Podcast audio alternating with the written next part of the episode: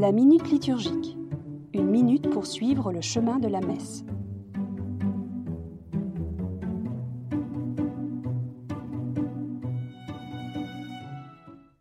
Au nom du Père, un geste décisif vient ouvrir notre célébration, le signe de la croix. C'est dire tout à la fois l'origine et le but de notre rassemblement.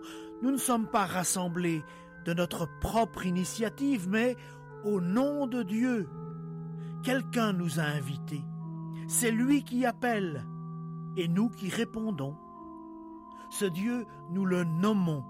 Il est communion d'amour, Père, Fils, Esprit. Et c'est pour entrer plus avant dans cette communion avec lui et entre nous que nous sommes réunis. C'est l'élan même de notre baptême qui nous a mis en chemin d'unité avec Dieu et avec nos frères. Ce jour-là déjà, nous étions placés sous le nom du Père et du Fils et du Saint-Esprit.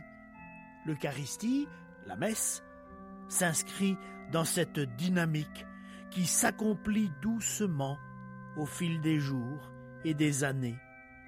Plus qu'un signal pour dire ça commence, le signe de la croix nous éveille à l'essentiel, faire un avec lui et en lui.